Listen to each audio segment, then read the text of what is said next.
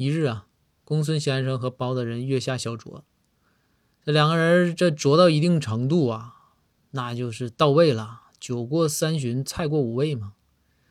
这俩人就开始互诉衷肠啊，那就是这个公孙就说说大人，你就是我一辈子的兄弟。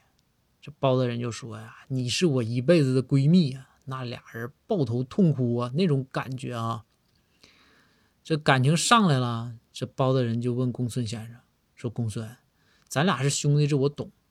你说，就我在你心里哈，就是什么样的一个位置？你给我，你给我讲说一说呗。”这公孙就说：“说公孙就说，大人，你在我心里啊，就像什么？我打个比方，就跟这个炒菜啊。”没放盐一样，没有盐，哎，你在我心里就像就像炒菜没有盐，你像这这个地位就像盐一样。